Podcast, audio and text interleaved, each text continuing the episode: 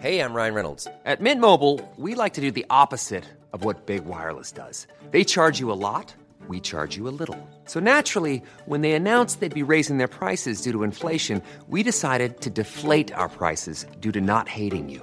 That's right. We're cutting the price of Mint Unlimited from $30 a month to just $15 a month. Give it a try at mintmobile.com slash switch. $45 upfront for three months plus taxes and fees. Promo rate for new customers for limited time. Unlimited more than 40 gigabytes per month. Slows. Full terms at mintmobile.com.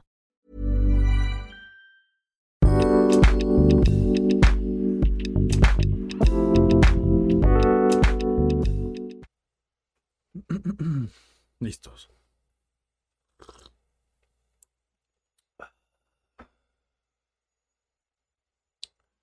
Hola, ¿qué tal? Bienvenidos a un Cat Weekly más, el número 32.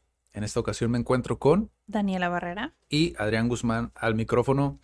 Hoy vamos a platicar, digo, siguiendo un poquito el tema de los Juegos Olímpicos, eh, sobre dos atletas. Creo que podemos aprender muchísimo en terrenos del desarrollo personal.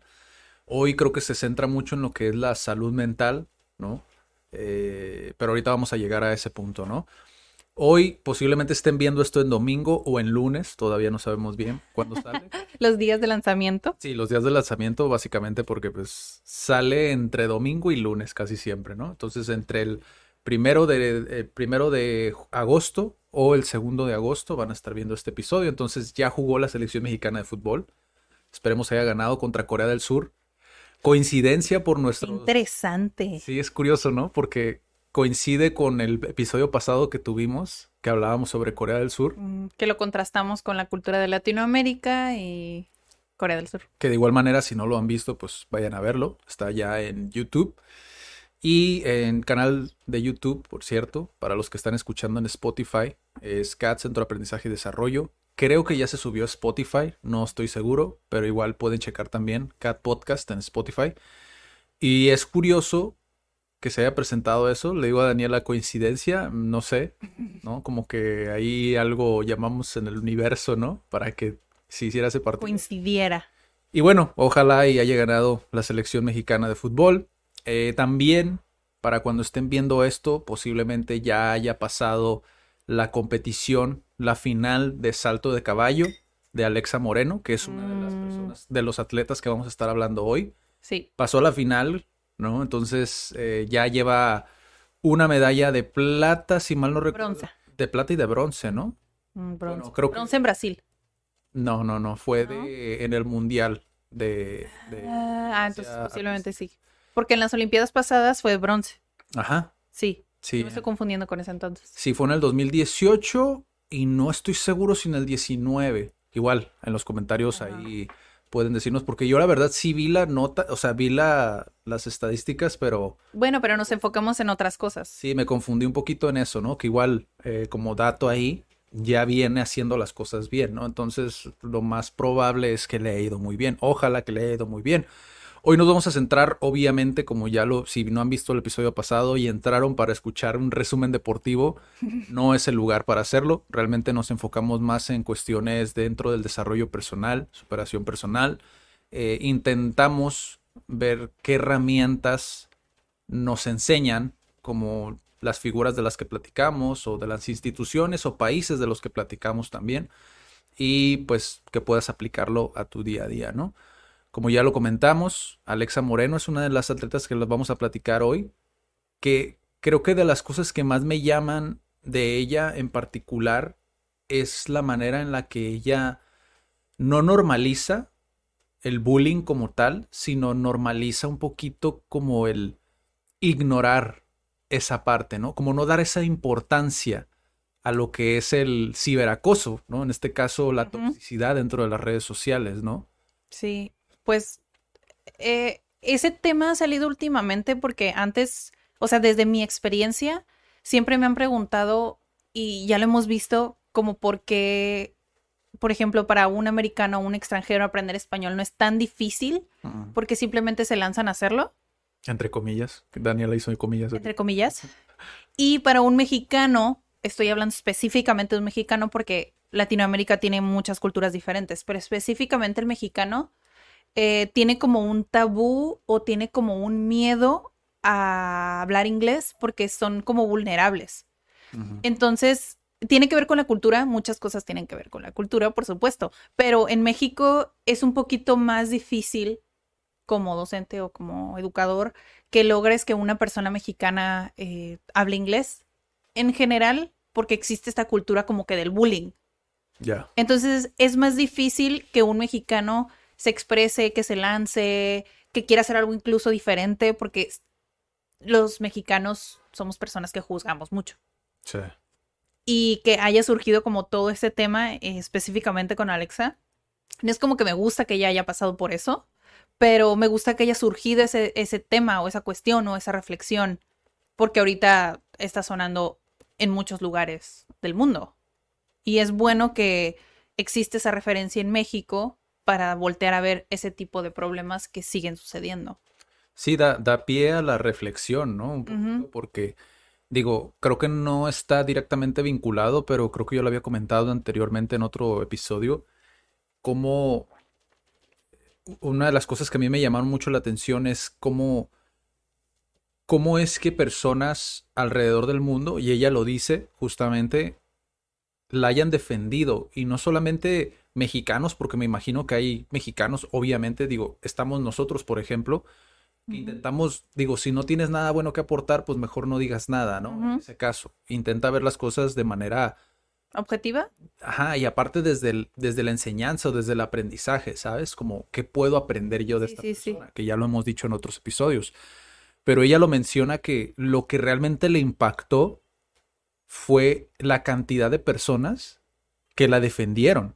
O sea, ella de cierta manera como que lo que dije, ¿no? Normaliza un poquito el no dar importancia a la toxicidad. De hecho, me sorprendió bastante su, su actitud. Sí, su manera tan relajada de verlo, como me Sí. dijiste, ¿no? Su actitud ante la pregunta, ¿no? Como, ¿cómo llevas esto? ¿No? Incluso porque Y así de, ¿ah? los entrevistadores muchas veces ha- hacemos eso y lo digo porque yo también llego a hacerlo en ocasiones de manera inconsciente, como Sí, sí, sí. Tener esa empatía como con la persona a la que le estás preguntando, ¿no? Pero la manera en la que ella responde es como, pues realmente no, pues no le doy esa importancia, casi como si fuera mejor el que no existiera como esa referencia o esa pregunta o ese tema, ¿no? Incómodo, porque es como, pues es que si tú no me vienes a decir realmente para mí no es algo importante, no es algo relevante dentro de mi historia, porque yo lo decido así. Sí, Claro sí, sí. Decía un poquito de eh, Tony Robbins, creo que es el que dice eso, que también es una figura muy importante dentro del desarrollo personal, eh, de, de la superación como tal. Eh, él dice silence the noise. Es como tú puedes llegar a, a- a- a cultivar, ¿no? Como esta, esta actitud ante la crítica, como, como verlo como un ruido, ¿no? Un ruido constante, como cuando vives en la ciudad, llega un punto en el cual te acostumbras a ese ruido, ¿no? De la ciudad. Hay personas que no, ¿no? Pero hay algunas otras que se acostumbran porque ya lo normalizan, ¿no? Entonces es como, llegas a un punto en el cual silencias como ese ruido porque ya es algo como que está, sabes que está ahí y prefieres no... No ponerle atención, ¿no? sí. Entonces es, es muy curioso su manera en la que ella lo aborda como esta temática sobre lo que es el ciberacoso, que es algo que por lo menos para mí, ya lo he comentado en otro episodio, esa es la manera más sana en la cual puedes abordarlo. Es como, sabes que está ahí, pero al final de cuentas sabes que son personas que no conocen lo que tú haces como tú lo conoces o como otra persona eh, cercana a ti Ajá, o sí, un compañero de trabajo, digámoslo, un compañero de equipo en el caso de ella, pues obviamente estas personas que comentan no lo conocen como desde tu perspectiva. Entonces lo están viendo desde una manera a lo mejor desinformada. Que lo decía justamente en el episodio pasado. Es como, es nuestra labor, creo yo.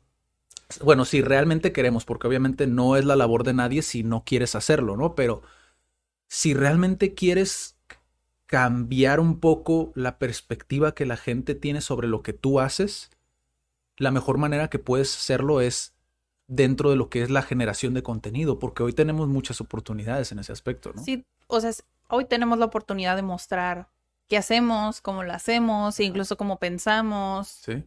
en un podcast. O sea, tenemos la oportunidad y a veces es gratis. Bueno, igual sí tienes que pagar internet, ¿no? Pero es prácticamente gratis, no tienes que pagarle a una a nadie para que tú puedas compartir algo, o sea, todo lo hacemos todos los días. Sí. Y digo, si una persona quiere cultivar, pues creo que es una buena forma de hacerlo. Y no sé, no sé, no, no he entrado como en si ella lo ha hecho y se ha tomado el tiempo, pero también llegar a esa mentalidad en el que no me importa lo que digan, también es difícil a veces. Se requiere como mucho eh, amor propio para saber que, pues, ellos pueden pensar lo que quieran, Sí. pero no lo voy a escuchar. A veces cuando no tenemos esa fortaleza, es, empezamos a escuchar lo que los demás, por buscar esa aceptación, por buscar esa aceptación de, "Ay, es que quiero que todos me amen, quiero ser el mejor siempre. Y la realidad es que hay un dicho que es, no somos monedita de oro, o sea, no, no le vamos a caer bien a todos y aunque hagas las cosas súper bien, siempre va a haber alguien que te va a criticar. Aunque tengas todos tus, todo lo que quisieras, siempre va a haber personas que te van a criticar o que no les va a gustar cómo lo dices, qué dices, o sea, siempre. El punto de ese dicho, digo, para los que no son a lo mejor de aquí, digo, igual creo que está bastante claro, ¿no? Pero el hecho de decir que eres monedita de oro, pues ¿quién te va a negar una monedita de oro? Todos van a querer una monedita de oro, que es a lo que se refiere, ¿no? Sí. Básicamente.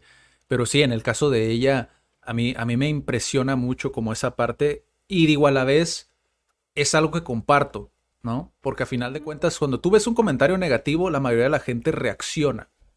Pero ¿qué pasa si en lugar de reaccionar, lo analizamos, lo reflexionamos, por ejemplo, entramos al perfil de la persona, intentamos entenderlo, o si vemos que entramos al perfil y tiene una imagen de algo que no sea ellos y que es un perfil que se ve que acaban de crear, pues sabemos que es una persona que creó ese perfil posiblemente solamente para vender cosas o, o a lo mejor entró, creó ese perfil solamente para poder desahogar toda esa toxicidad que tiene dentro, ¿no? Esos comentarios negativos, porque tú no sabes realmente qué es lo que pasa en su día a día. Gary Vaynerchuk lo dice en algunos de sus videos, dice, o sea, cuando yo veo comentarios negativos, él lo comenta, yo siento mucha eh, empatía en ese sentido de decir, me siento mal por ti. Porque el hecho de que te hayas tomado el tiempo de entrar a mi perfil o, o- o de ir a buscarme y de ver mi contenido, de ver mi video y decir, en este video eh, pongo los minutos de este video y te digo, you suck, ¿no? Es como, eh, es, ¿qué tan mal tiene que estar tu vida para que dediques todo ese tiempo de tu vida para dejar ese comentario? ¿O qué tan mal tiene que estar tu vida? A lo mejor a un nivel menor, pero de igual manera estás insatisfecho con tu vida, como para dejar un me divierte, Ajá. ¿no? Cuando tú sabes exactamente qué significa eso para la persona que hizo ese video Ajá. o para la persona que creó ese post, esa publicación, ¿no? Sí, no usarlo adecuadamente cuando realmente no debería. Y es curioso porque, o sea, eso creo que se utiliza en muchos... eh, eh, eh, Facebook lo creó para crear más como interacción, ¿no? Con, con las personas, pero a final de cuentas la gente lo ha utilizado como una herramienta de hate, Sí. ¿no? Porque ya ni siquiera ponen me enoja, ponen me divierte. ¿Para qué? Para- Que realmente no sé para qué se hizo el me enoja. Sí, eh, eh, Es como un poco, es, es, Es algo negativo. ya- Digo, sigue siendo una emoción que deberíamos de aceptarla, pero aún así, pues, ¿qué, qué, qué buscas conseguir con una reacción así? Pues, habilitar una reacción así. Mira, el, el me enoja lo entiendo un poco más. El me enoja lo entiendo porque creo que es el que mejor utiliza a la gente. Porque cuando realmente les enoja, Sí, lo les ponen. enoja y lo ponen. Ok. Pero cuando no te enoja tanto y te molesta y no compartes la, la misma opinión que la persona, pones el me divierte. ¿Para qué? Mm, Para causar una reacción. Para que la persona le moleste. Porque realmente, yo lo he visto en muchas personas que crean contenido. Cuando les ponen ese me divierte, no voy a decir nombres, obviamente, ¿verdad? Pero pues, o sea, lo he visto en creadores de contenido. Cuando le pones ese me divierte, como que genera un. Como el, como nosotros los mexicanos por lo menos tenemos mucho este, este sonido de desaprobación, ¿no? Como de, Oh, ya. Ujú. como de ese, como de estás bien, güey. Disculpen la palabra, pero es básicamente eso, ¿no? Como de no Para los que no conocen la cultura mexicana, cuando nosotros decimos estás bien, güey, entre comillas, quiere decir que no eres tan inteligente. Ajá. O, o como no sabes de lo que estás hablando. ¿Me explico? O sea, Ujú. la gente lo utiliza como una manera de, de atacar. De atacar. ¿no? Y de que te sientas, por, bla- básicamente es para eso se creó, bueno, no lo creó con esa intención, me imagino Facebook lo hizo como para si un video te parece divertido, pues pongas me divierte, ¿no? Pero mucha gente lo utiliza de esa manera, para desaprobar tu publicación En lugar del me enoja. En lugar del me enoja, porque no les enoja realmente. Solo les molesta un poquito. Exactamente. Y volviendo al, al tema de, de Alexa, ¿no? Que, que se me hace muy curioso porque no hace mucho estábamos platicando también de una persona, eh, para los que no saben, Alexa es de Mexicali. Mm. Y no hace mucho estábamos platicando de un tijuanense que también hizo historia, ¿no? En este caso, Brandon Moreno, que es el, para los que no saben, es el actual campeón de la UFC de peso mosca. Si mal no recuerdo, creo que es el peso mosca, igual díganme en los comentarios si me equivoqué. Eh, pero se me hace muy curioso y te decía que se me hace muy curioso cómo son tan similares, tanto en el sentido de el carisma, eso es uno, ¿no? Que en el caso de Brandon casi fue instantáneo, Alexa sí fue un poco más tropezado, pero ahorita vamos a habl- hablar sobre eso.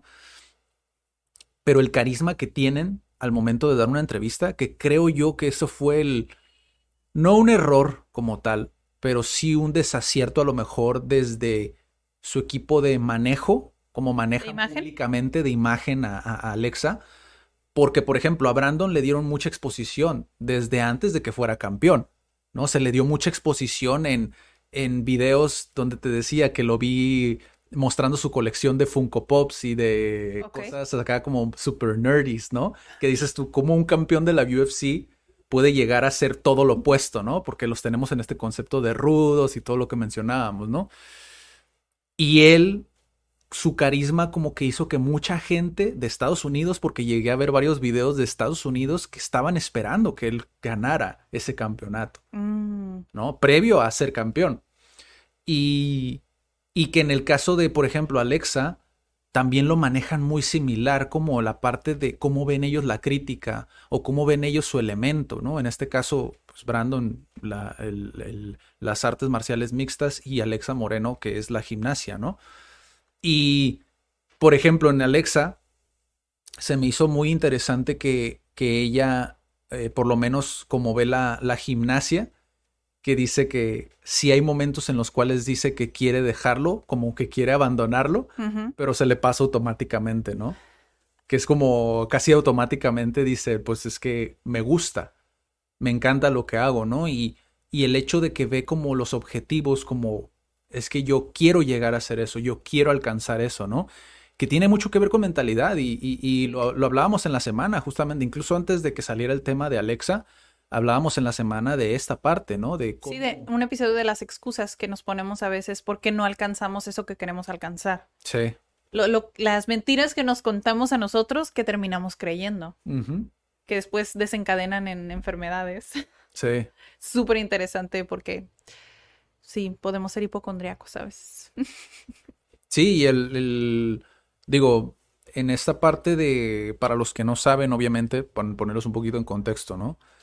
Alexa Moreno, pues es una gimnasta, eh, ya ha estado en diferentes, como lo dijimos, ya ganó el bronce, estamos inseguros ahí sobre la plata, no sabemos bien bien qué, qué rollo con eso, pero eh, resubió- su- eh, sufrió mucho, muchas críticas por su físico. Incluso hay una, hay un, no sé realmente qué es, creo que es un programa de chismes, ¿no? Donde platican un poquito sobre eso, ¿no? Que decían de esta parte de la comparación, ¿no? Que decían, lo siento, el camarada este, ¿no? Que hizo la crítica, no recuerdo ahorita su nombre, pero hizo una crítica hacia el cuerpo de, de Alexa. Lo que sí sé es que este camarada, pues, ha estado en medios por mucho tiempo, entonces su lo que él expresó obviamente se hizo más famoso por el renombre que ya tenía esta persona, ¿no? Ok. Que bueno, ahorita no me gustaría ser él, ¿no? Porque pues está en la final prácticamente, pues ya Alexa Moreno está haciendo historia en este caso, ¿no? Y, y él mencionaba, hacía la comparación entre el físico que podía llegar a tener una rusa y el cuerpo que tenía Alexa Moreno. Y él decía, pues es que siempre vas a estar en desventaja por tu físico, ¿no? Y, y, de cierta manera, pues sí, te encasillan como en esa parte, ¿no? Como de, si tú no encajas en este estándar, pues siempre vas a tener esa desventaja. Lo cual, quiero decir que no es del todo equivocado. Digo, a final de cuentas, no, no solamente este camarada lo ha dicho. Digo, Gary Vaynerchuk, otra vez volviendo a Gary, él también lo menciona. O sea, a mí me encanta el básquetbol. Pero mido 1,70, mido 1,60 y pico. Entonces, sé que jamás voy a llegar a ser el mejor basquetbolista. No voy a, ser, a llegar a ser un LeBron James. No voy a llegar a ser un Michael Jordan. ¿Por qué? Porque mi físico no es el mismo que ellos tienen. Así es. ¿No? Sé cuáles son mis limitantes. Uh -huh. Creo que en, en, lo que este camarada lo la regó fue que él, pues sí se metía un poquito más allá, ¿no? Como que ese límite oh, lo atravesó porque la llamó incluso hasta regordeta, ¿no? Y no sé, creo yo que está bien que digas como ese mensaje para, los que, para que los jóvenes también puedan llegar a, a verse y decir, ok, si yo hago este ejercicio o, o, ir con un especialista, un nutriólogo, una persona que sepa, ¿no? Es como, si yo hago la rutina que tú me estás pidiendo, puedo llegar a alcanzar este físico como para, ¿me explico? O sea, sí. poder ser conscientes y poder hacer, aplicarlo, ¿no? A nuestra, a nuestra vida. El problema aquí es cuando mandas un mensaje generalizado y en lugar de canalizar, destruyes, ¿no? Porque aquí ya no le estás mandando un mensaje positivo que es como, hey, esto te va a ayudar, puedes hacer esto. Uh -huh. Aquí ya es atacar para destruir. Uh -huh. Y así como con Alexa, digo que en este caso ya, ya lo hablamos, ¿no? Alexa no le importa realmente porque no es un gimnasta el que lo está diciendo. Así es. Eh, hay muchos otros chicos o chicas que escucharon esto y dicen, bueno, pues yo también tengo ese físico y yo sí le doy esa importancia a lo que estás diciendo y a mí sí me estás lastimando, ¿no? Hasta cierto punto. Pues sí. Por Pero eso creo que... que hay una gran diferencia entre lo que hizo esta persona, o sea, estaba comparando a otras, estaba comparando a dos personas, pero en el caso de Gary, uh -huh. estaba hablando de una manera personal. Exactamente. Porque Gary es consciente de todo lo que puede hacer o lo que no puede hacer. Sí. Entonces, el que se puso a comparar a las dos personas, una no es gimnasta, otra no conoce ni las rutinas de cada uno, ni los límites de cada uno. Entonces, sí fue muy errado, yo creo, dar esa crítica. Que en un, en, en un punto tal vez pudo haber sido constructiva, pero fue destructiva a fin de cuentas. Sí. O sea, no le, no le siento que no le sirvió de nada. Sí. O tal vez sí. Tal vez fue como, ah, pues igual lo voy a hacer. Tal vez le dio este mindset. La gente como que tiene muy mezclado lo que es una crítica constructiva, ¿no? Sí. Una crítica destructiva en este caso. Y, y, creo que en la gran mayoría de las ocasiones eh, solemos optar, optar por, por, por la destructiva, ¿no? Uh -huh. Incluso a veces inconscientemente, digo, yo siempre lo he dicho, hay personas a las que les gusta el caos. O sea, hay personas a las que les gusta ver eh, eh, cómo causan daño, ¿no? O cómo causan, nosotros le decimos aquí jiribilla, ¿no? Pero este, como aventar la piedra y, bueno, al parecer tú no lo habías escuchado. No. Pero es como aventar la piedra y esconder la mano, ¿no? Oh. Es el, el, el, es mucho, tiene mucho que ver con la cultura actualmente de las redes sociales en el, en el tema de los comentarios, ¿no? Tóxicos. Y, y por lo menos para mí, como yo lo veo, eh, otra de las cosas que, por ejemplo, es rescatable de lo que dice Gary, hay una gran diferencia entre yo amar el básquetbol y que eso sea mi vida a me gusta el básquetbol, pero sé que no tengo el físico como para perseguir eso. Me explico, o sea, hay una gran diferencia, porque sí. si este camarada, digo, para los que no han escuchado a Gary Vaynerchuk, se lo recomiendo que vayan a verlo, digo, no es la primera vez que lo recomiendo, pero si este camarada pudiera, más bien tuviera la pasión de decir, amo el básquetbol y voy a hacer lo que sea como para formar parte de ese mundo, encontraría la manera. Y eso es algo que creo que no nos detenemos a pensar en muchas veces. Porque solamente criticamos como decir, es que no tienes el físico, no, no, si no tienes el talento ni nada de esto, no, no, no vas a poder. Nos quedamos en ese punto, como que avanzamos 10 pasos, ¿no? Y no nos vamos al paso 1, que es primeramente, ok, lo amas y estás dispuesto a pasar por... Nos queremos saltar ese paso tan importante. Exacto. Que es como, que era lo que decía Alexa, es como, a veces estoy bien cansada, a veces, eh, porque duelen, los ejercicios duelen, y a veces siento y pienso como que ya, o sea, ya no puedo más. Pero ya después me viene el pensamiento como de, pues sí, podría dejarlo, pero es que realmente sí lo vale porque me encanta lo que hago que una persona que realmente no lo disfruta, pues podría simplemente hacer lo contrario. Es como, no, pues ya hasta aquí, ya, ya no más. Sí. Sí, y ahora otra, otra de las cosas que también vale la pena destacar es que, curiosamente, no hay mucho contenido sobre Alexa, que es algo que ya había comentado, ¿no? La imagen.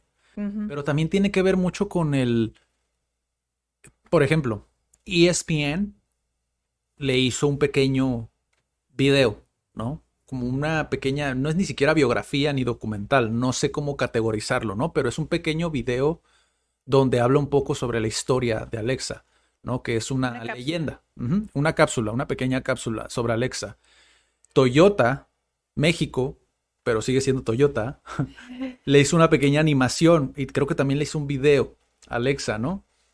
Y una empresa americana, me imagino que es eh, americana, no recuerdo las iniciales, pero es Electronics, ¿no? Hizo otro video también, como una pequeña cápsula de, de, Alexa, donde platicaba otra vez sobre su historia, que igual se lo recomiendo, nada más busquen en YouTube Alexa Moreno. No es difícil de encontrar básicamente por lo que les digo, porque no hay mucho donde ella está platicando. Y de México solamente hay estas entrevistas como grabadas y que se suben, ¿no? A YouTube, que realmente lo suben usuarios de la plataforma de YouTube. A lo que voy es, se me hace muy curioso cómo en contraste con la otra atleta de la que vamos a platicar ahorita, existe mucho contenido. Que sí, entiendo, tiene muchísimas más medallas y lo que tú quieras, pero si realmente queremos que el, el deporte ahora sí de la gimnasia crezca en el país o si queremos que que crezcan figuras como, eh, como la de Alexa y no solamente nos quedemos con las típicas, ¿no? Ana Guevara, Fernando Platas, que ya fueron hace años, o sea, muchos años, o sea, ya ha pasado muchos años. Que sí, salen un Brandon Moreno, por ejemplo, pero si tú te fijas el contenido que hay, es contenido que han producido pequeños creadores. Entonces es como, ¿dónde están las empresas para crear ese contenido? Cuando en México también hay empresas súper buenas de de imagen y de producción, o sea, muchas. Y las que mencioné ahorita, todas son extranjeras. Toyota México sigue siendo que es japonés, ¿no? Toyota creo que es japonesa. Japonesa. Pero, bueno, o sea, seguimos teniendo esta carencia de contenido, en este caso de grandes figuras, que si tú los apoyas, pues obviamente hasta por, por la vibra, volvemos a lo mismo, ¿no? Por la vibra que te genera una Alexa o un Brandon, pueden llegar a hacerse hasta virales, pueden llegar a crecer muchísimo más y esparcir ese, ese mensaje. Y apoyar más a cambiar como la imagen, la cultura esta de México de lo que platicábamos, ¿no? Incluso en fútbol, llegar al quinto partido. ¿Por qué llegar al quinto partido? Es como llegar a ser mejor que eso, ¿por qué no? O sea, sí se puede. Sí. Muchos ya han roto ese molde. Es que, ¿sabes qué es lo que pasa? Es, es muy curioso y por eso es que digo que tiene mucho que ver con la mentalidad porque cuando tú le dices eso a un experto, digo, para los que están escuchando en podcast, entre comillas. Super comillas, estos expertos que te dicen, sí, está muy bien que quieras, pero no tienen los argumentos futbolísticos para sostenerlo. Okay. Siempre te dicen eso, ¿no? Y cuando pasan cosas como hace poquito, bueno, de hecho pasó lo, del partido, el, el, sonado partido de México contra Japón, ¿no? Los japoneses son un claro ejemplo de eso, ¿no?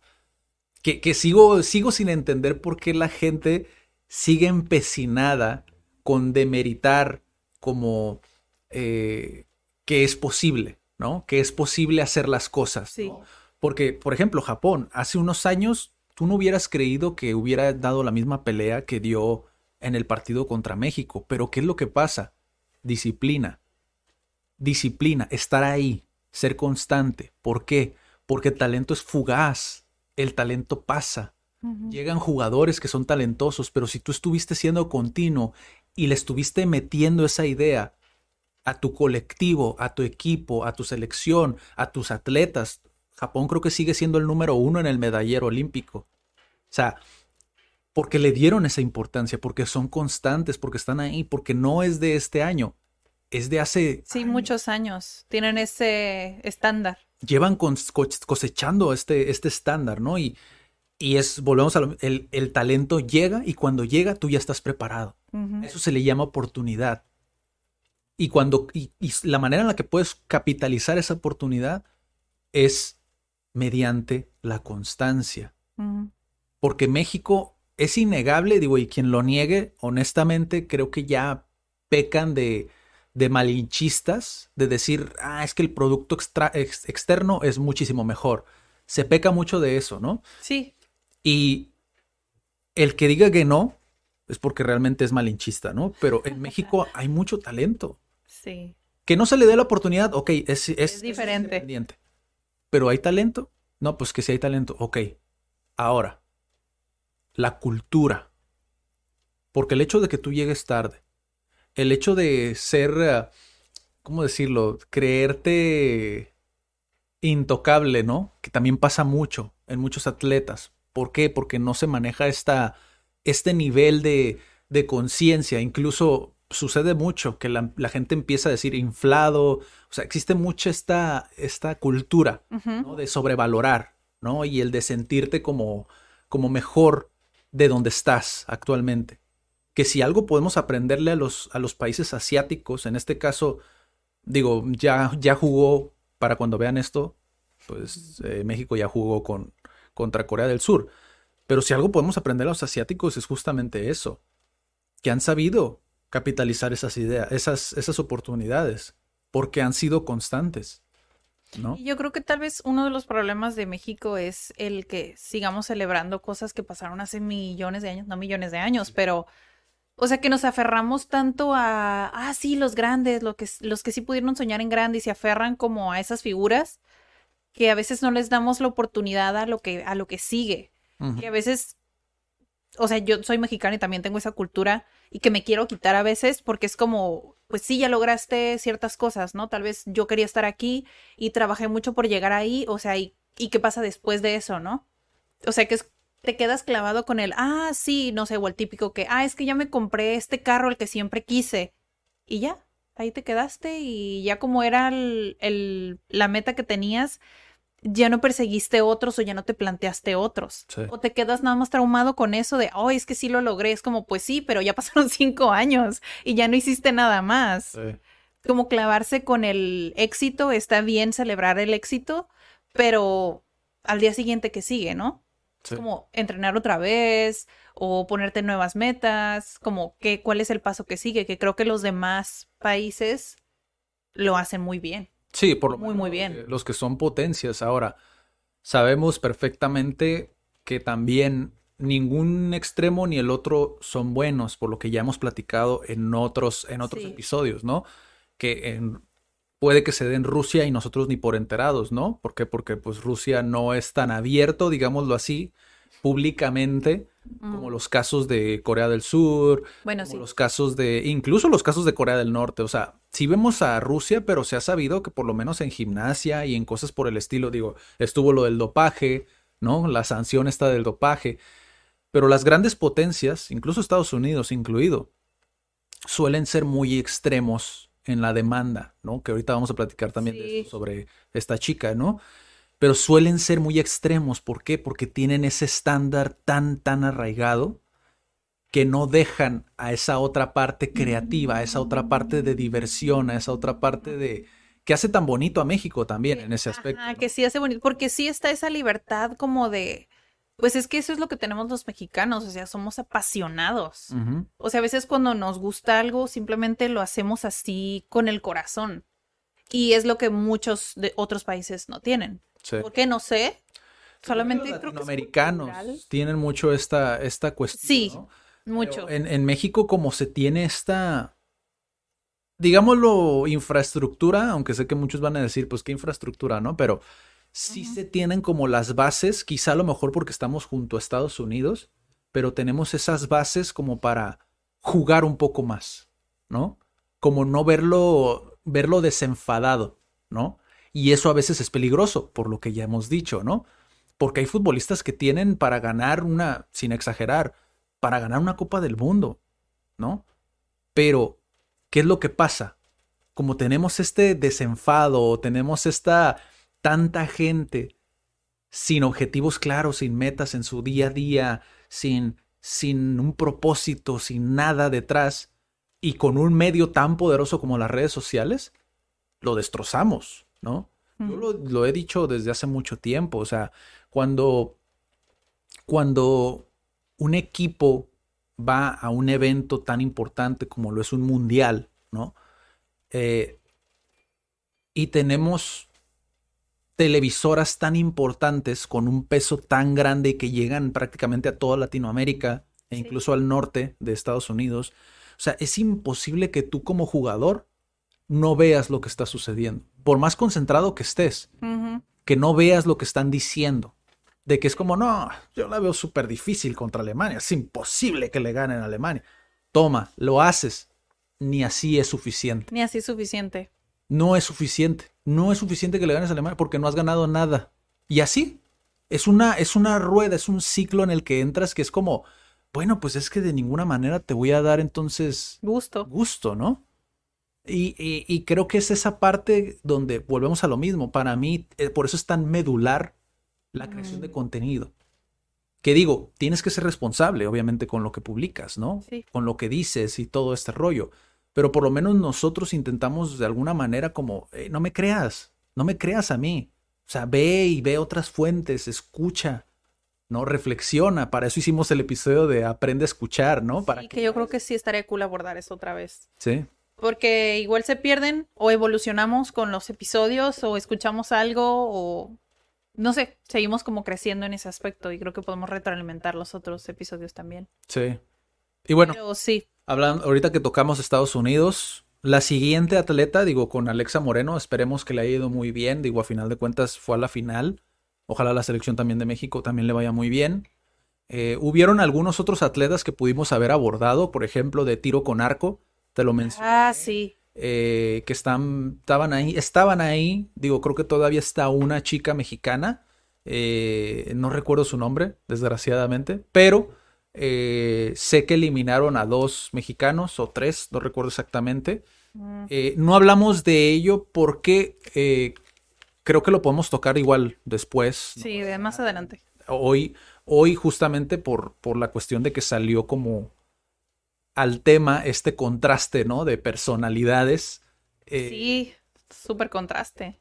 Porque creo que lo que hay que rescatar de, de Alexa, verlo como, o sea, por ejemplo, si estuviera en el lugar de, de ella, creo que lo que se rescata de la actitud que tiene es que es como objetiva. mm, O sea, sí dice como, pues no importa lo que digan los demás, ellos qué, y se enfoca como en el, en la, en esa red de apoyo que ella tiene, que a veces nos hace falta eso.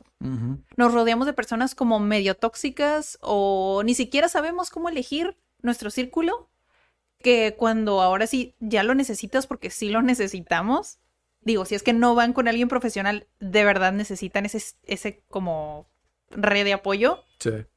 eso es lo que tuvo Alexa, de rodearse de las personas correctas. Sí. Y creo que por eso es que ella tiene, tiene ese mindset. Y también ese, tiene esa como conciencia de ella misma de saber hasta dónde puede llegar. Porque lo que dijo ella y que me gustó mucho es como yo no paro hasta llegar. Sí. O sea, es como tiene ese objetivo y pase lo que pase, ella va a llegar. Sí, el hecho de decir como volvemos a lo mismo, ¿no? Que, que es cuando peleas contra esa manera de pensar, porque yo me lo he topado, a lo mejor no con atletas, pero me lo he topado mucho con emprendedores, ¿no? Con personas que están empezando su negocio, ¿no? Y que de alguna manera como que, porque yo también pasé por eso, ¿no? que nos sentimos la octava maravilla, ¿no? Por el hecho de que podemos concretar nuestras ideas en algo que se puede salir muy fácil de control. ¿Por qué? Porque tú tienes el control, tienes total control sobre lo que estás haciendo. Bueno y malo. Y eso puede llegar a ser algo, algo que se puede salir muy fácil de control muy rápido, ¿no? Sobre todo porque manejas dinero. Entonces es como empiezas a gastar en cosas que no debes de gastar. Me explico, o sea, tienes empleados muchas veces, hay muchos que tienen como empleados dentro de su negocio. A mí me gusta más llamarlo colaboradores, ¿no? Pero existen muchas ocasiones en las cuales se puede salir todo muy fácil de control. Y así como pasa en la mentalidad del emprendedor, pasa en muchas otras profesiones. Doctores, me ha tocado tocar, eh, eh, platicar con doctores, contadores, abogados, con personas que, que por eso creo que es cultural, ¿no? Como todo el... El, el, el, espectro. el mindset, la mentalidad del mexicano, ¿no? Como, mm. como el... Es muy fácil que empieces a sentirte como tocado por los dioses, ¿no? Como decir, es que yo soy un, es una grosería, no puedo decirlo, pero yo soy el más fregón, ¿no? Yo soy el mejor, ¿no? Y cuando realmente, si lo ves fríamente y objetivamente, yo por lo menos siempre me he dicho lo mismo, no he, no he llegado todavía a donde quiero llegar. O sea, todavía ni siquiera he empezado. Es una mentalidad también que comparte mucho Gary Vaynerchuk, que es como, Estoy en mis 40, bueno, cuando estaba en sus 40, creo que ahorita ya está en los 42, 43, pero dice, estoy en mis 40 y apenas estoy entrando a la cancha. ¿De qué me estás hablando? O sea, tú con veintitantos años, 30. Ahora, no estamos diciendo que no se lancen a hacer algo que siempre han querido hacer porque piensan que tienen mucho tiempo, ¿no? Eh, yo sigo a Jasmine Star, que es como la contraparte femenina de Gary, y me gusta la filosofía de ella también porque dice, o sea, a mí no me creas, ella es, ella es introvertida, pero la vez en videos y dices, ¿tú eres introvertida? ¿What? Pero ella dice, o sea, no soy la más bonita, ni soy la más lista, ni soy la más talentosa, pero lo hago. Soy constante y lo hago.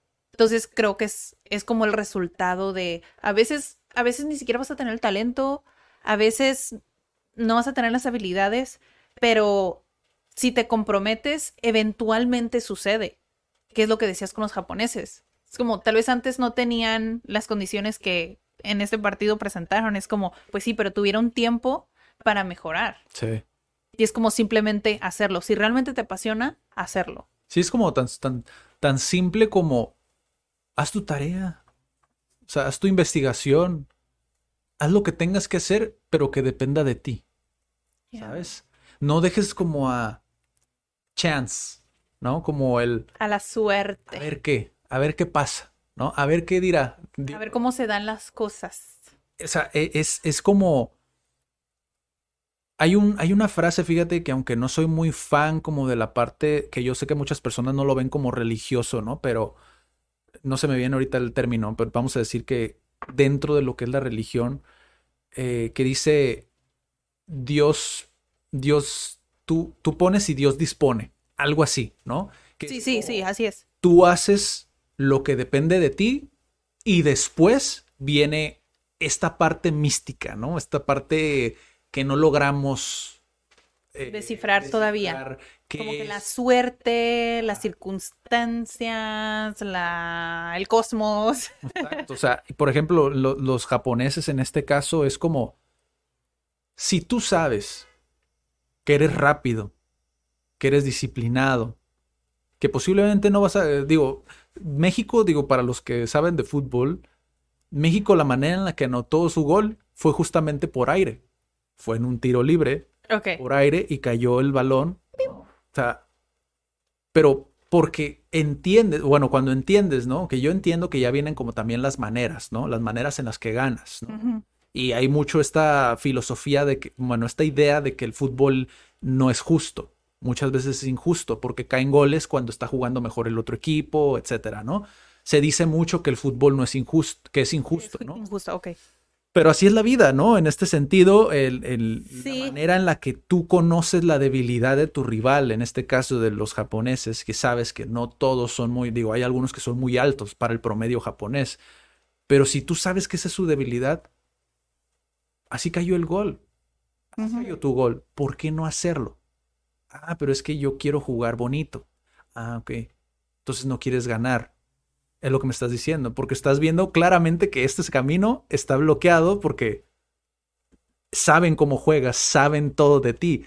Son japoneses, investigan, eh, crean estrategias. ¿Se me explico? O sea, existe toda esta parte que hace tan impresionante. Digo, no sé si estoy a lo mejor transmitiendo todo lo que vi yo, por lo menos en el equipo japonés, que vuelvo a lo mismo. O sea, podemos aprender incluso hasta de un partido de fútbol, de su cultura, de la manera en la que lo perciben, cómo ellos ven cada encuentro.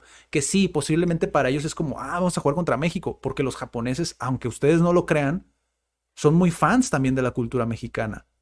¿No? Entonces es como, a lo mejor ellos lo ven como nosotros vemos un, ah, vamos a jugar contra Alemania, o vamos a jugar contra Francia, hay que crecernos porque son gigantes. When you're ready to pop the question, the last thing you want to do is second guess the ring. At Bluenile.com, you can design a one-of-a-kind ring with the ease and convenience of shopping online. Choose your diamond and setting. When you find the one, you'll get it delivered right to your door. Go to Bluenile.com and use promo code LISTEN to get $50 off your purchase of $500 or more. That's code LISTEN at Bluenile.com for $50 off your purchase. Bluenile.com code LISTEN. How would you like to look five years younger? In a clinical study, people that had volume added with Juvederm Voluma XC in the cheeks perceived themselves as looking five years younger at six months after treatment. Look younger, feel like you. Add volume for lift and contour in the cheeks with Juvederm Voluma XC. Reverse signs of aging by adding volume to smooth laugh lines with Juvederm Volure XC. For important safety information and to find a licensed specialist, visit juvederm.com. That's J U V E D E R M.com. Not for people with severe allergic reactions, allergies to lidocaine, or the proteins used in Juvederm. Common side effects include injection site redness, swelling, pain, tenderness, firmness, lumps, bumps, bruising, discoloration, or itching. There's a risk of unintentional injection into a blood vessel, which can cause vision abnormalities, blindness, stroke, temporary scabs, or scarring. Talk to a licensed specialist to find out if it's right for you. Antes, ¿no? O sea, a lo mejor los japoneses lo ven de esa manera. O a lo mejor ellos lo ven así contra Trinidad y Tobago, que es lo más probable. Así juegue contra quien juegue. Puede Voy a ser. dar el 100%. ¿Sabes? Es, eh, Que posiblemente sí. Es muy interesante, digo, a final de cuentas, digo, creo que hemos tenido la, la gran oportunidad de poder platicar con, con personas, no solamente de Japón, sino de Asia, Sí. ¿no? Y, y son personas que realmente puedes aprender mucho de esta parte de la disciplina. Como ellos ya no solamente tienen lo de Oriente, sino también del Occidente, mucho aprendido, pueden contrastar muy bien como las dos culturas, ¿no? Sí, de hecho, justo, justo, justo eso ahorita que mencionas, ya para darle paso a- Sí. al siguiente atleta, la siguiente atleta, justo a Alexa le preguntaron como que qué pensaba de esta otra, porque también es gimnasta, ¿no?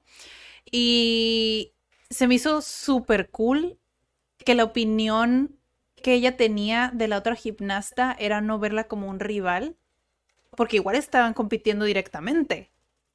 Lo ve como una motivación que es como ahí te das cuenta el mindset que tiene Alexa, porque es como para mí ella es un referente y es una motivación para alcanzar o superar esa vara que ella me está poniendo. Pero no la veo como un es que tengo que competir. Claro, es una competencia, sí, sí, ganas este, medallas, pero aún así ella lo ve como una inspiración. Sí. Entonces se me hace súper cool que ella tenga esa mentalidad y también tomando como el hecho de que tal vez, sí, Japón nos ve así a México. Sí. Y así es como vemos a otros equipos o así es como vemos a otros países. Tal vez a veces sí nos tenemos que enfrentar y va a haber un ganador, pero tal vez podemos tomar ese partido o esa competencia o lo que tú quieras para ver, quiero alcanzar eso también o quiero superar eso. No nada más como un, ah, este, tú eres mi rival y nada más te quiero vencer y hasta ahí quedó mi victoria, porque te vencí y ya está ahí, ¿sabes? Dentro del deporte han pasado muchas ocasiones, fíjate, específicamente fútbol porque creo que es del que más, más domino en este tema de, de equipos y todo este rollo, ¿no? Pero te demuestra mucho esta lección. De hecho, hace ratito que dije un dato, dijiste, ah, no lo había visto el fútbol desde esa perspectiva, desde la estrategia, ¿no? Yes. Porque realmente es como una, un- una partida de ajedrez. O sea, estás realmente jugando una partida de ajedrez, donde cualquier pieza puede hacer una diferencia, ¿no? Ya después vienen las genialidades y todo este rollo, ¿no? Que son chispazos de talento, ¿no? Que tienen los jugadores de manera individual. Ok. Que también desde ese punto de vista muchas veces no se, no se le da el mérito, por lo menos actualmente, ¿no? Que volvemos a lo mismo, está muy de moda el, valga la redundancia, de meritar la meritocracia, ¿no? Como el hecho de, de darle a, al individuo como el mérito de, de, de sus logros, ¿no? Ajá. Pero sí, la realidad es que en el fútbol se da mucho. Estos chispazos o estas genialidades que le llaman los expertos son cuando un partido está tan cerrado, llega aquel que es diferente, aquel que tiene algo distinto, que tiene un talento, ¿no? Y lo capitaliza con un gol y que muchas veces le da esa victoria al equipo, ¿no? Pero realmente un, el fútbol es como, como el ajedrez, o sea, el director técnico para eso está, para ver qué está sucediendo en el terreno de juego, ¿no? Y en este caso, por lo menos cuando ves desde esa perspectiva el fútbol, te enseña que muchas veces es de mentalidad. Yo llevo diciéndolo incluso antes de emprender. O sea, desde que yo tengo uso de memoria, gracias a mi, a mi papá, ¿no? Veo el fútbol desde esa perspectiva. Tiene mucho que ver la mentalidad. Si tú ves grandes equipos, tienen una mentalidad que aunque vayan perdiendo 2-0, no bajan las manos. Mm, Y en muchas de esas ocasiones terminan, con- terminan eh, volteando el marcador, terminan ganando, aun cuando van perdiendo. Sucede mucho con una Alemania, sucede mucho con un Francia, sucede mucho con estas potencias, ¿no? Estados Unidos también ahí va, en ese, en ese camino, porque también tiene mucho esto de, sí, soy un fregón, pero sé que muchas veces las circunstancias no van a ser las mejores y tengo que estar preparado, ¿no? Y, eso creo que es algo que hace falta más en el atleta mexicano. En el caso de Alexa, ya lo vimos con Alexa Moreno, ya lo vimos con Brandon Moreno también, donde peleó justamente con la misma persona. O sea, creo que no lo dijimos tan eh, puntualmente, pero Brandon Moreno fue expulsado de la UFC. Creo que como un año o dos años antes de que fuera el campeón. O sea, fue expulsado de la UFC y terminó siendo el campeón de la UFC. Entonces es como si tienes esa mentalidad arraigada de decir, como lo dice Alexa en el corto este que le hizo ESPN, ¿no? como si yo me pongo un objetivo, trabajo hasta conseguirlo. ¿no? Y es lo que, what it takes, ¿no? Lo que tenga que tomar porque me apasiona, ¿no? Sí. Y yo sé que aún así pueden haber muchos, muchos detractores, ¿no? En este sentido, que dicen como, bueno, pero es que tuvo ayuda de no sé quién, pero es como, pues sí, pero cuando te subes allá arriba, estás tú solo. Sí, estás tú solo. O sea, y es como, si no se hace ahí, no lo hiciste. Pero Son bueno, Esas pequeñas decisiones que tienes que tomar que no, sí, tú lo haces al final. sí, sí, al final, al final es así. Digo, en el fútbol te digo, también sucede con estas, con estos chispazos, ¿no? También sucede, digo, en otros, en muchos otros, digo, si tú le das a un, el, el balón a una persona las mismas oportunidades que se la diste a un mexicano, a las mismas oportunidades que se lo diste a un francés, pues por estadística van a estar muy cercanos, ¿no? A poder a- llegar a lo mismo. Ya si tiene más talento o menos talento, pues bueno, en colectivo de alguna manera lo, lo, lo, lo contrarrestas, como es el caso de Japón. Y que aún así tiene futbolistas que tienen mucho talento, pero fueron constantes. ¿no? Sí, creo que eso es lo que se tiene que rescatar de todo. Creo que eso es lo que, en lo que coinciden todas las personas que hasta ahorita hemos nombrado, o sea, que han alcanzado el éxito. O sea, todos te van a decir lo mismo. Sí. Hasta ahorita, creo yo. No me ha dicho alguien diferente, algo diferente. Fíjate, posiblemente se extienda un poquito más el episodio, pero hay, hay un caso de un futbolista mexicano, eh, se llama Carlos Vela. Todo México, todos los medios lo veían como la promesa del fútbol mexicano, Ok. ¿no? Todos decían que él iba apuntaba, y que chalala, y que se fue a jugar a Europa, y decían, no, este camarada la va a romper, y que México puede llegar a ser campeón, y chalala, chalala, ¿no? Total, en una entrevista, cuando él se fue a la Liga de Estados Unidos, digo, para los que no saben, la Liga de Estados Unidos, pues digamos que es donde van a terminar muchos de los futbolistas mexicanos que ya se van a retirar o persona o, o futbolistas europeos que ya se van a retirar, se van a la Liga de Estados Unidos, ¿no? Este camarada en una entrevista dijo que a él no le gustaba realmente el fútbol, le gustaba el básquetbol. Entonces cuando pasó eso, ¿no? Empezamos a ver que realmente nunca creció. O sea, él llegó hasta un punto en el cual estaba en un equipo, le está yendo bien, gana bien, pero es solamente su trabajo. Hay una gran diferencia, ¿no? Que es donde te pones a ver realmente el talento, porque era muy, es muy talentoso. El talento hasta dónde te lleva. Pero el talento te lleva hasta ese punto si no existe esa pasión, ¿no? Esas ganas, ese propósito. Porque sí, pudo haber sido de los mejores, pero él no quería.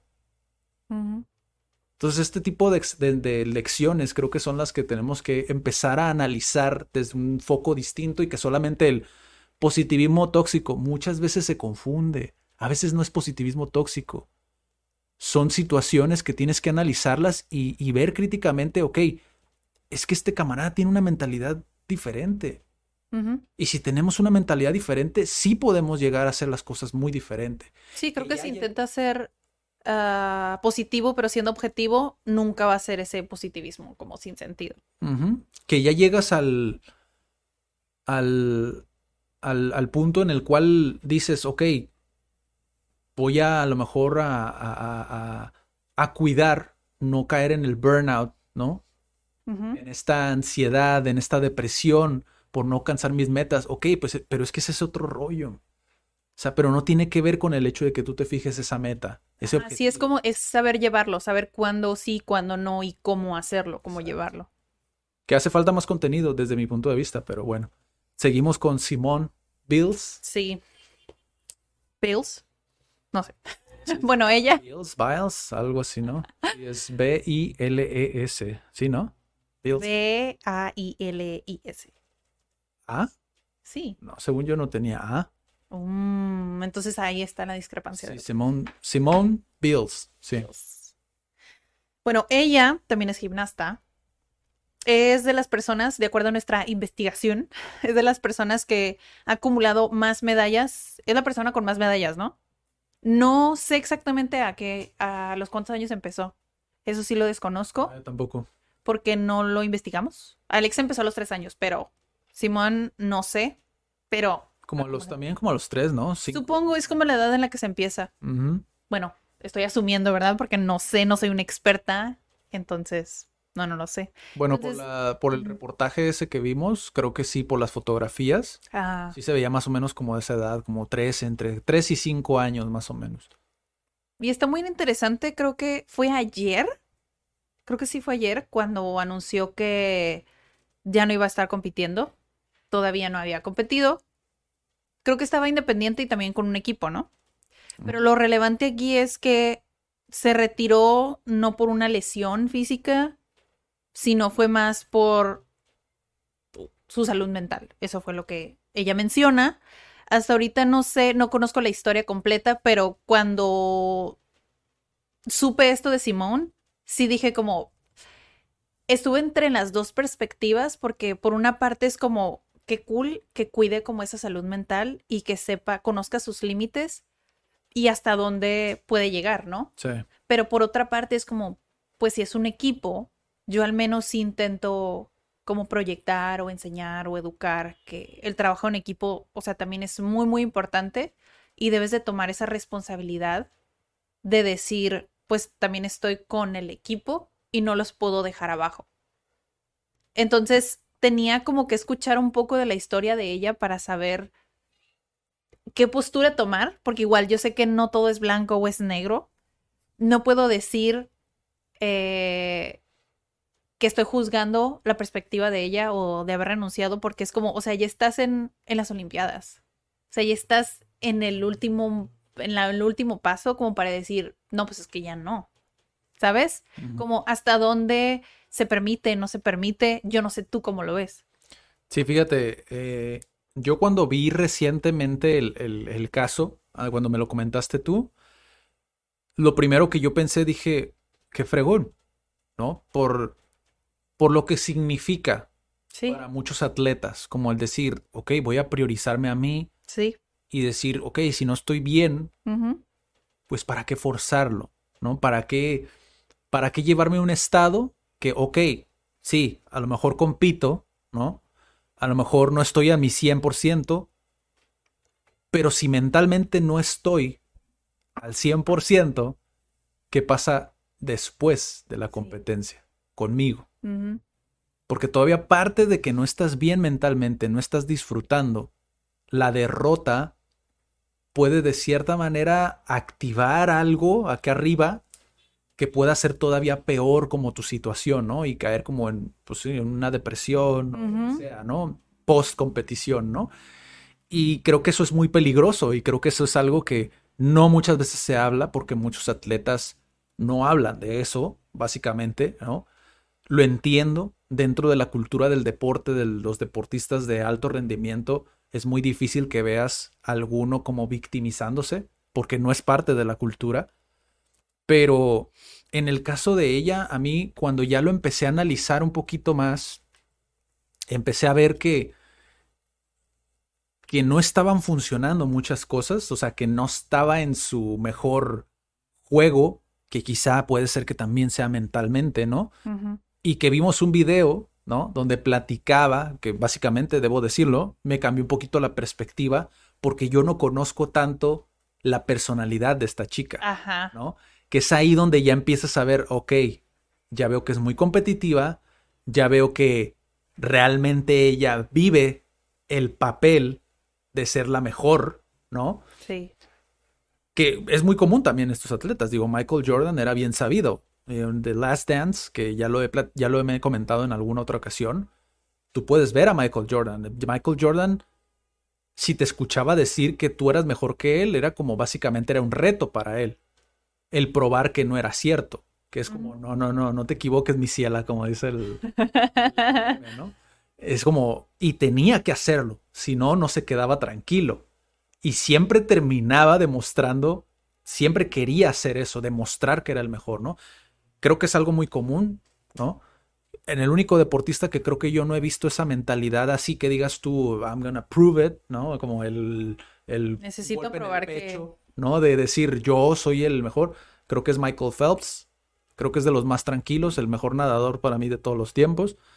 Y en el caso de ella, cuando lo vi, el, el video de esta persona, que no recuerdo el canal exactamente para dar crédito. Era una rueda de prensa, pero. No, era un, era un youtuber. Analizando el, el- el caso de ella. Él decía, tal cual, decía que para él era más de cobardes. Ah, sí es cierto, sí. Para él era más de cobardes que de valientes la actitud o la decisión que ella tomó. La decisión que tomó. ¿No? ¿Por qué? Porque estás dejando a tu equipo. Es como, imagínate que Jordan, ¿no? En la final de la NBA, ¿no? A mitad del juego, A diga. mitad de juego le dijera a sus compañeros, ¿saben qué chicos? Como me siento mentalmente, no me siento bien mentalmente, ustedes háganse cargo, ustedes pueden, chalala, chalala. O imagínate a Tom Brady, que también lo mencionaba, que también es el quarterback de, híjole, no, de los um, New England, ¿no? También imagínate en un Super Bowl, en la final.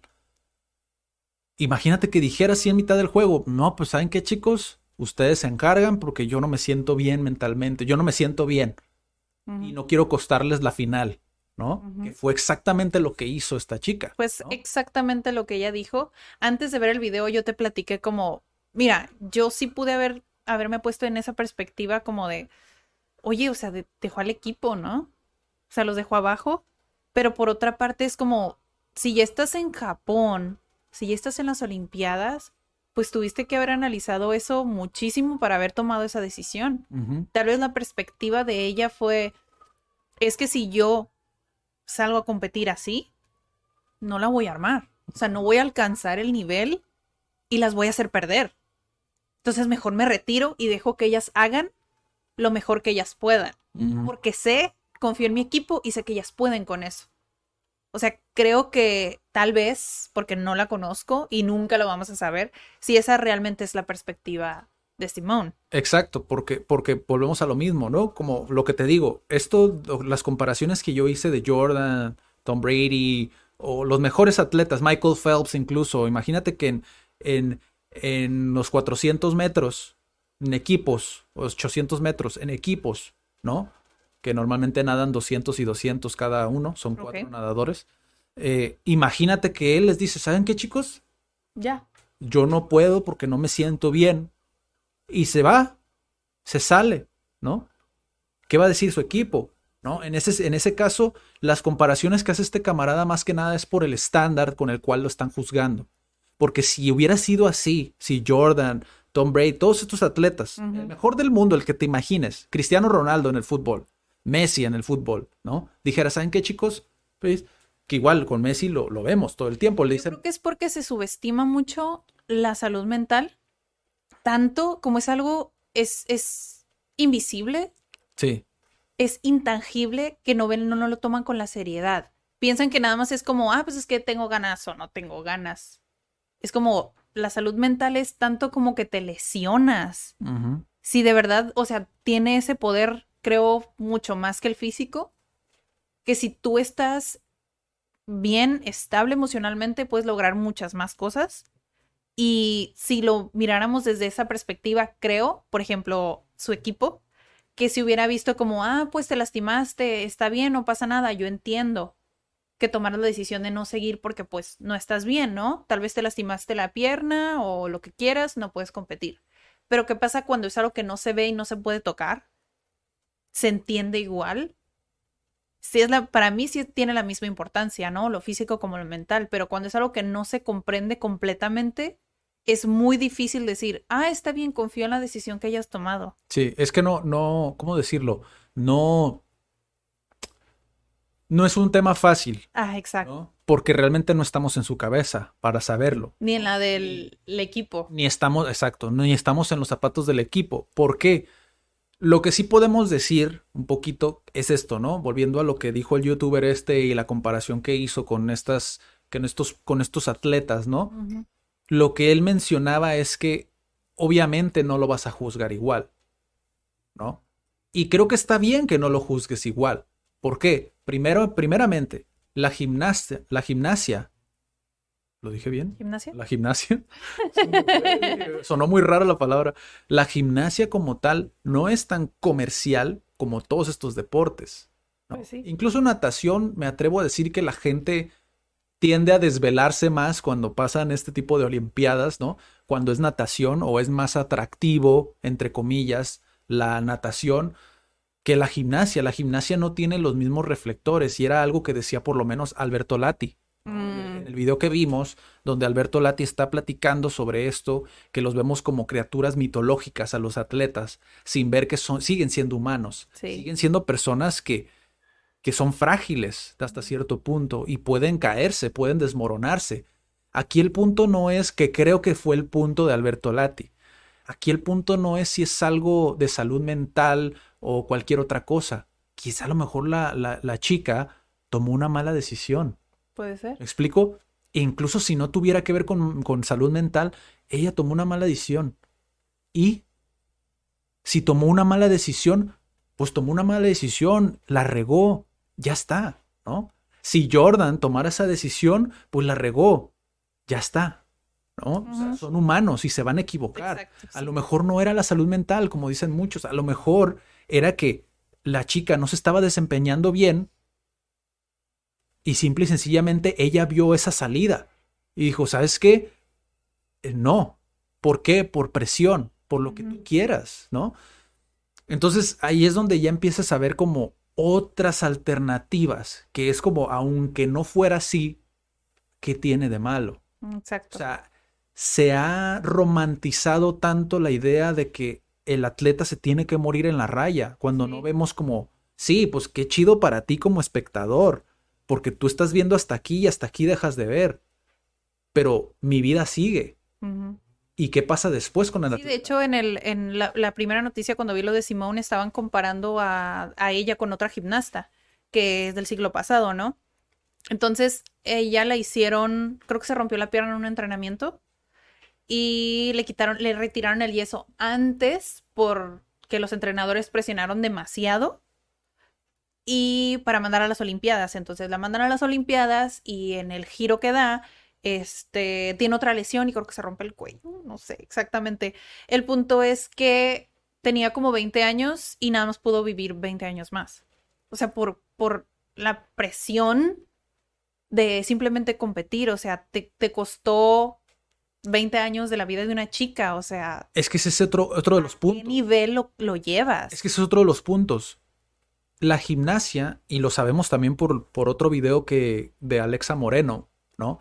La gimnasia es un deporte muy peligroso. De hecho, Alexa lo dice, es un deporte para valientes. Sí. Porque ella por lo menos se ha roto los pómulos con sus mismas rodillas, se ha roto no sé cuántas cosas ya, pero imagínate tú una gimnasta que está 100% concentrada en lo que está haciendo, aún así sufre accidentes. Imagínate una chica que no está mentalmente ahí. Sí, no. O sea, no es, no es algo como para tomarlo a la ligera. En ningún deporte. Sí, no en ningún deporte. Siempre para mí ha sido muy. Yo no soy de deportes, ni de practicarlos, ni de verlos, pero sí se me hace muy admirable el tomar esos riesgos. O sea, porque es, es tu cuerpo, o sea, es, es el físico, o sea, en alguna caída, en algún tropiezo, o sea, porque es toda una carrera que depende de lo físico. Sí. que qué pasa si ya después de un partido, de un juego, de un giro, ya no puedes hacer eso? Es como que sigue, que viene, ¿sabes? Me, me, me causa como mucho conflicto, pero también mucho respeto para las personas que lo hacen. Sí, es como decir, ¿sabes qué? Eh, está bien ser egoísta. No estoy dispuesto a hacerlo porque no me siento, no me siento ahí, no me siento bien. Y está bien. Se tiene que normalizar esa parte. ¿Por qué? Por, por lo que acabas de decir. O sea, tú no sabes si a lo mejor en una de las barras caes y como no estabas ahí, te pasa un accidente. Y tal vez ella es consciente de eso, que dijo, pues no me quiero tomar ese riesgo, pues. Sí. Ese riesgo de que me desconcentro un poquito y doy, ¿sabes? Sí. No voy a ponerme en ese riesgo tanto, o sea, poner mi vida en riesgo como el resto de mi carrera en riesgo. Sí, es, es como eh, eh, el hecho de no tengo nada que probar. ¿Sabes? Tengo cinco medallas. Es la que tiene más medallas acumuladas Sí. del mundo.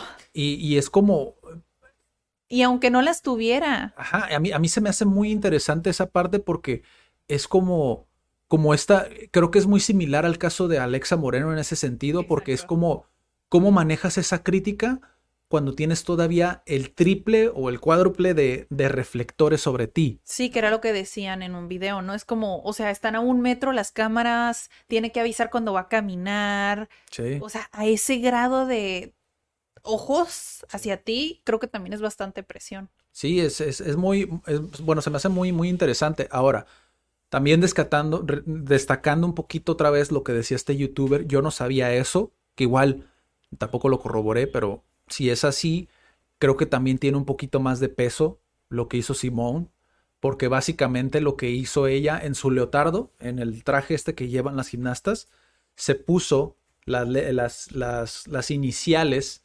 de ah, Greatest of All Time. The Goat. GOAT, ¿no? Greatest of All Greatest Time. of para los all que no time. saben, es el mejor de todos los tiempos, ¿no? Ajá. Cuando haces este tipo de decisiones que volvemos a lo mismo, sigues siendo joven, cometes estos errores, ¿no? Es normal y posiblemente ella cuando en unos años, posiblemente hasta ella misma lo diga, como Fue mucho. no sabía lo que hacía, obviamente es como el calor del momento, de decir, I'm so hot right now, ¿no? Es como decir, soy lo mejor ahorita, ¿no? Actualmente. Ujú. El hecho de tú poner eso en tu leotardo, mucha gente, críticos del deporte, expertos entre comillas del deporte, ¿no? Eh, las, los medios, todas las personas, los espectadores que son wannabe, ¿no? Eh, eh, el, periodistas, ¿no? Pues obviamente te va, te van a exigir muchísimo más, ¿no? También de cierta manera, desde la parte de ella fue forzar que los reflectores estuvieran sobre ella. También. Porque tú al tomar esa decisión, obviamente estás asumiendo esa presión.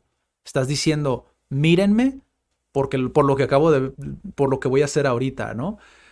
Y creo que eso fue una mala jugada de su parte porque no contaba con que iba a suceder todo esto, ¿no?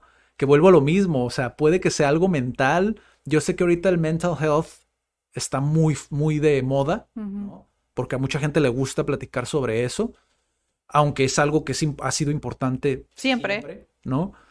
Pero incluso si no hubiera sido nada relacionado con, ¿sabes? Ansiedad o cosas por el estilo, ¿no? Como algo relacionado con el mental health, she fucked up. O aún así, creo que siempre se va a relacionar con la salud mental en el aspecto en el, el desarrollo personal, porque igual es una decisión que tuvo que haber pasado literalmente por su mente. O sea, tuvo que haber pasado por un proceso, por esa inteligencia emocional de decir, ¿me echo la responsabilidad de competir o no? ¿Me la quiero echar o no me quiero echar esa responsabilidad? Sigue siendo ese proceso emocional de asumir esa responsabilidad de hacerlo o no hacerlo. Sí. Creo yo. Digo, lo haya hecho bien o lo haya hecho mal, sigue siendo esa responsabilidad que emocionalmente tiene que tomar. Y tú también dijiste un, un comentario muy, muy interesante hace ratito, que dijiste, quizá a lo mejor esa decisión, nunca sabemos en qué desencadena nuestras decisiones, ¿no? Quizá ella tomó esa decisión en estas Olimpiadas para estar mejor para las próximas y ganar la medalla de oro. Y de cualquier manera, a lo mejor se tardó. Cinco años más. Cinco años más. Cuatro. son dos años más, tres años más. Pero volvió a ganar. Exacto. Y es como, y no pasó nada. Exacto. Es saber cuándo. Eso lo leí en un libro una vez. Es elegir tus batallas. O sea, saber cuándo echarle los kilos a algo y sabes cuándo retirarte. Literalmente este, en esta se retiro, pero a veces necesitas darte cuenta si, si vale la pena contestar un comentario, si vale la pena responderle a tu pareja, ¿sabes? A veces son esas pequeñas decisiones que a veces no es ceder, sino simplemente ser inteligente en cuándo actuar y cuándo no actuar. Sí. Sí, y de cualquier otra manera, es como si ella se equivocó, pues se equivocó y ya, listo, ¿no? Que yo entiendo por qué los medios también hacen como todo este rollo, digo, venden... Vende mucho vende muchísimo más que pase esto a que hubiera ganado otro oro. Entonces es como, pues uy, me acabas de dar algo más, algo diferente, ¿no? Igual me gusta que haya surgido y que se haya tomado ese giro. Tal vez te digo, nunca vamos a saber si exactamente fue así, pero el hecho de que haya puesto el reflector en la salud mental, me encanta. O sea, que ahora sí se esté priorizando un poco el, o sea, tener la oportunidad, estabas en las Olimpiadas, algo tan importante, y decidiste frenar todo eso para ponerte atención. Y creo que eso es muy importante, ese mensaje, pues. Que quizá a lo mejor sí, lo único que podríamos realmente como decirle, hey, cuidado para la próxima, es la parte del equipo, ¿no? Sí, en esa sí. Pues sí, a lo mejor ellas sí contaban contigo, por lo, por lo menos en la conferencia de prensa esta donde, platic, donde hablan las otras, sí contestan a lo mejor diciendo, bueno, pues perdimos a la mejor del mundo, pero hicimos un gran trabajo. Es decir, nunca... Nunca se reconocieron, ¿no? Nunca se dirigieron a, al problema, ¿no? Como decir, eh, como algo más íntimo, como decir, bueno, pues Simón nos dijo y pues la verdad nos, nos pegó muy fuerte. Algo más personal, que es lo que yo te decía, ¿no? Como yo si hubiera sido parte de del equipo de Simón y hubiera confiado tanto en ella, entiendo y respeto completamente, tal vez creo que eso hubiera sido mi perspectiva. Si yo confiara en Simón, entonces respeto la decisión que hayas tomado, ¿no? Y no siento como esa fricción o como el hecho de decir, ah, te ocupaba y no estuviste. Sí. Siento yo que si realmente confías en tu equipo, aunque sí te duele como de, híjole, si me hubieras ayudado un montón, pero priorizas también priorizas como el hecho de que esa persona esté bien. O simplemente confiar en... Yo sé que tú tomarías esa decisión también si... O yo también tomaría esa decisión si fuera tú. Confío en ti. Sí. Pero nunca vamos a saber realmente creo que son las, qué perspectiva, ¿no? Las maneras como lo llevó, ¿no? Creo que al final de cuentas creo que fue más eso. La manera en cómo lo llevó, dado a que pues obviamente era una era trabajo en equipo a final de cuentas, ¿no? Porque la parte individual, digo, como sea, es como, pues yo tomo mi decisión y lo que sea, ¿no? Pero a lo mejor en el equipo a lo mejor le faltó más eso de decir, como, miren chicas, estoy por tomar esta decisión, ¿no? Es como, confío en ustedes. La cuestión es que en otro video también sale que es, o sea, les está diciendo ahí prácticamente, o sea, debajo de la tarima, les está diciendo a las chicas, es como, chicas, yo me voy, pero ustedes se quedan. Yo ya he estado en otros, así lo dice, ¿no? Yo ya he estado en otros Juegos Olímpicos, ahorita les, les toca a ustedes, ¿no? Como de, ten, ahí te va. Vuelvo a lo mismo, por su actitud, su manera de... ¿Cómo llevarlo, no? cómo, cómo lo lleva, creo que ese fue el problema, el problema principal. Y vuelvo a lo mismo, si la regó, la regó, pero creo que eso fue el, el punto principal, en cómo lo llevó con las chicas, con Sí. su equipo, ¿no? Y pues sí, digo, a final de cuentas es más un atleta de individual, ¿no? Pero digo, a final de cuentas cuando estás en equipo, pues estás en equipo. Y es, creo que ahí se ve el liderazgo en ese sentido, ¿no? Y creo que eso es parte del desarrollo Sí, personal. ¿Cómo lo llevas? Yo creo, sí. No nada más en competir o no competir, sino el cómo le- les transmites ese mensaje de la decisión que vas a tomar. sí es parte muy importante del, del desarrollo personal, el liderazgo, ¿no? El, el- el- el intentar buscar la mejor manera o la mejor opción para, Para todos, todos. ¿no? Y decirles, o sea, yo no me siento bien, pero si tú me necesitas, vamos a hacerlo. Pero que sepas, que entiendas que voy a hacer lo que pueda, lo que está en mis manos, ¿no? Pues sí, hablarlo, ya hemos dicho. de cierta manera es como quitas esa presión, porque una de las sus objeciones fue esa principalmente, que es no quiero costarle una medalla a mi equipo. Entonces es como, bueno, pues si lo platicas con el equipo, créeme que a ellas les, no les importa, tenemos a la mejor del mundo. Como vamos a pelear con lo mejor que tenemos, ¿sabes? Es- De hecho, sí, o sea, a mí me ha pasado personalmente que tal vez no eres el mejor y tal vez no eres el más talentoso, pero cuando das tu 100, te quedas satisfecho. Ganes o pierdas. sí, Cuando das tu 100, honestamente, se siente sí. súper cool. Y bueno, pues aquí lo analizamos eh, con la información que tuvimos. Digo, a final de cuentas creo que es una enseñanza, digo, por donde lo veas. Las dos atletas creo que son una gran enseñanza andante y pues todavía lo que van a enseñar, ¿no? Sí, lo que queda. años más. Eh, volvemos a decirlo. Esperemos que le haya ido muy bien a Alexa. Igual a lo mejor se publica este episodio el lunes nada más para ver cómo le fue. Y aquí, aquí les va a aparecer. Aquí les va a aparecer. No, por acá. Es al revés. Aquí. Aquí les va a aparecer el, el resultado si Alexa ganó. Nice. Y pues seguimos con el dato curioso. Great. El dato curioso de esta semana es que en Corea del Sur no existe la propina. Que la propina es el dinero extra después de que compras o consumes algo, es algo que le das al mesero o a la mesera, El tip. el tip. Y en Corea del Sur no existe. ¿Tú sabías eso? He escuchado. ¿Quién me dijo? No recuerdo exactamente quién me dijo, pero que no existen como personas eh, como los viene viene. Ajá. Lo Bueno, viene en viene. diferentes partes del mundo, ¿no? Pero, o sea, que no existen las personas que están como cuidando. Digo, nosotros estamos en México, obviamente, ¿no? Pero hay personas que están en los, en los estacionamientos, en los parkings, que están cuidando, que te ayudan a salir. Bueno, te ayudan, muchas veces ni siquiera te ayudan, ¿no? Pero te ayudan a salir y este, esperan propina, Sí. ¿no? Esperan justamente. Ah, sí, ellos también, sí, es cierto. No nada más los meseros o meseras. O en general, se supone que les das una retribución a la persona que te prestó un servicio, vaya. Se da en ese contexto como de No honorarios, sino más como algo extra oficial. algo extra, exacto, extra como de, ah, pues quiero retribuir tu buen servicio, tu buen trato, o- que igual no debería de ser así, pero bueno. y bueno, en Corea del Sur no existe la propina porque se dice, porque no es así en todos los casos, yo creo, que se supone que ganan lo suficiente o ganan muy bien, que se supone que por eso no existe la propina. Que incluso algunas personas se ofenden si tú intentas darle propina, porque piensan que son que están necesitados y que por eso se ofenden.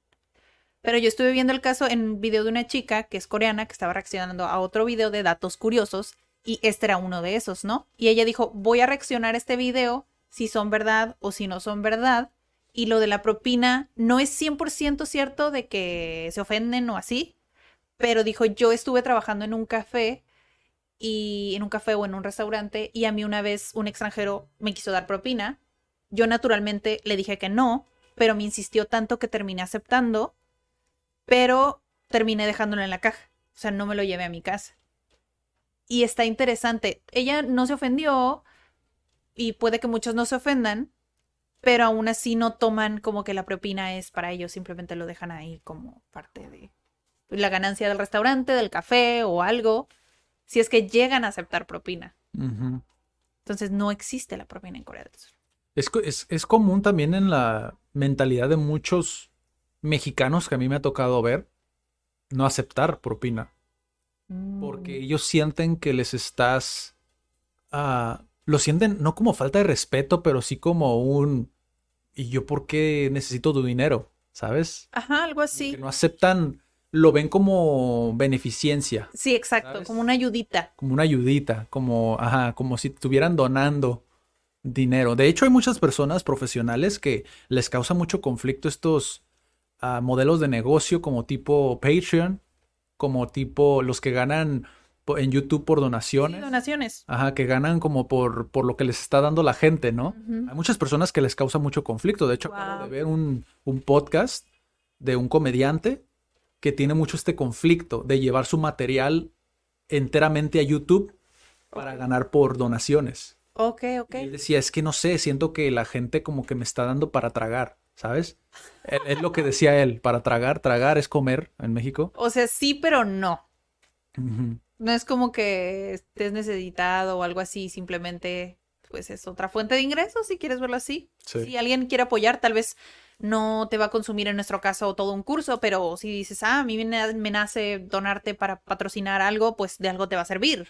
No sé. Esa es la cuestión, que muchos lo ven como ya, como patrocinio. Intentan cambiarle como el, el, el concepto, Ajá. ¿no? Para, que no sea don recibir donación. Ajá, para que éticamente no sea conflicto con sus valores, ¿no? Ok. Y es, es muy interesante, de hecho es un tema que, que tiene mucha profundidad en ese sentido. Hay una plática, creo que también es la de Bye Bye Mente Mediocre de Jürgen Klarich, donde él habla sobre el dinero. Mm, ahí está. Él, él habla sobre los patrones, ¿no? Él, él habla sobre cómo a él de niño eh, su mamá decía siempre que el dinero es una mierda, ¿no? Entonces él creció creyendo que el dinero es una mierda, ¿no? Entonces dice cómo muchas veces nos negamos a esa, nos cerramos esa ventana, ¿no? Y no sabemos por qué tenemos tan mala relación con el dinero, pero tiene que ver con esto. Dice, por ejemplo, si tú vas ahorita a la calle y a cualquier persona, cualquier señora, le sacas un billete de 50 dólares, la señora se va a decir como, "Eh, pues qué, ¿qué crees que soy o qué? ¿No? O sea, en lugar de aceptarlo, como que se asusta, ¿no? O dice, no, no, no, no, no, no me des eso, ¿no?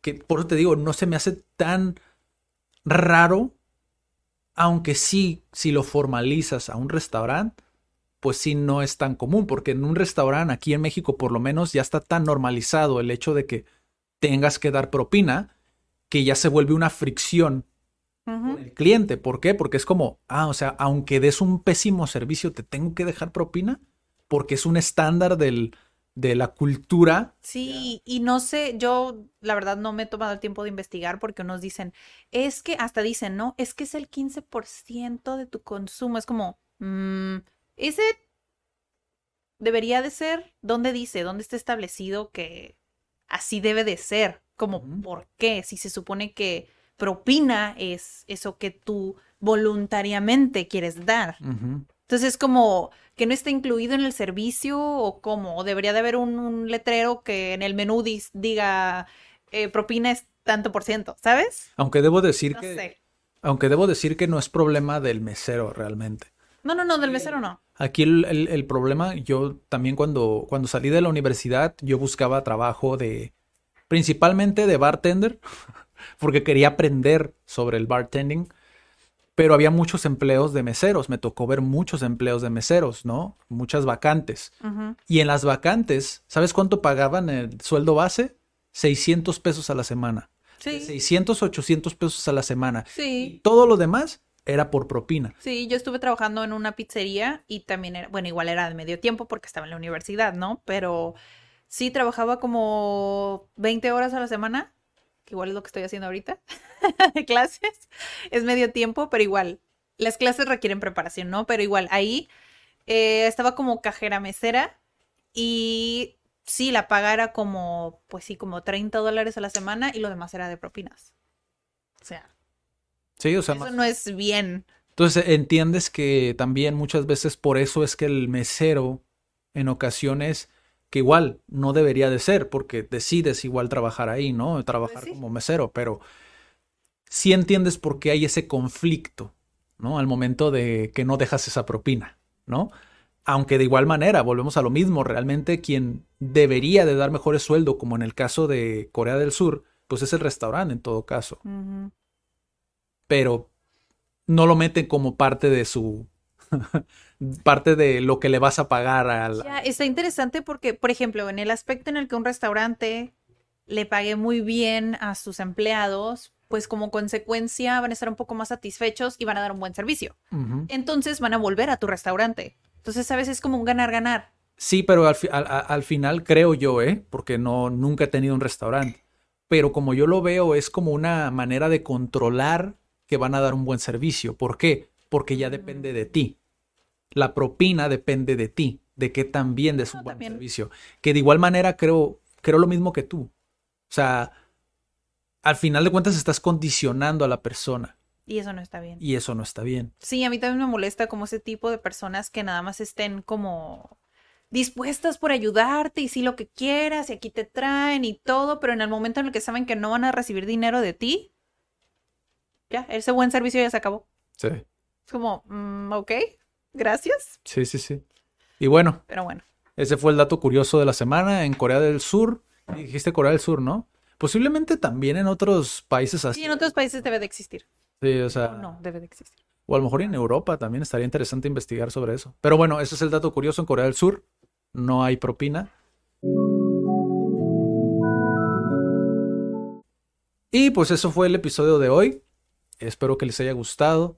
Espero que les haya entretenido aprender sobre las, atleta- las atletas olímpicas. Y pues seguimos investigando. Creo que ya hace falta un episodio donde hablemos sobre algún otro país con costumbres curiosas. Y veremos en el próximo, nos vemos en el próximo Cat Weekly, el número 33. Eso fue todo. Hasta la próxima. Bye.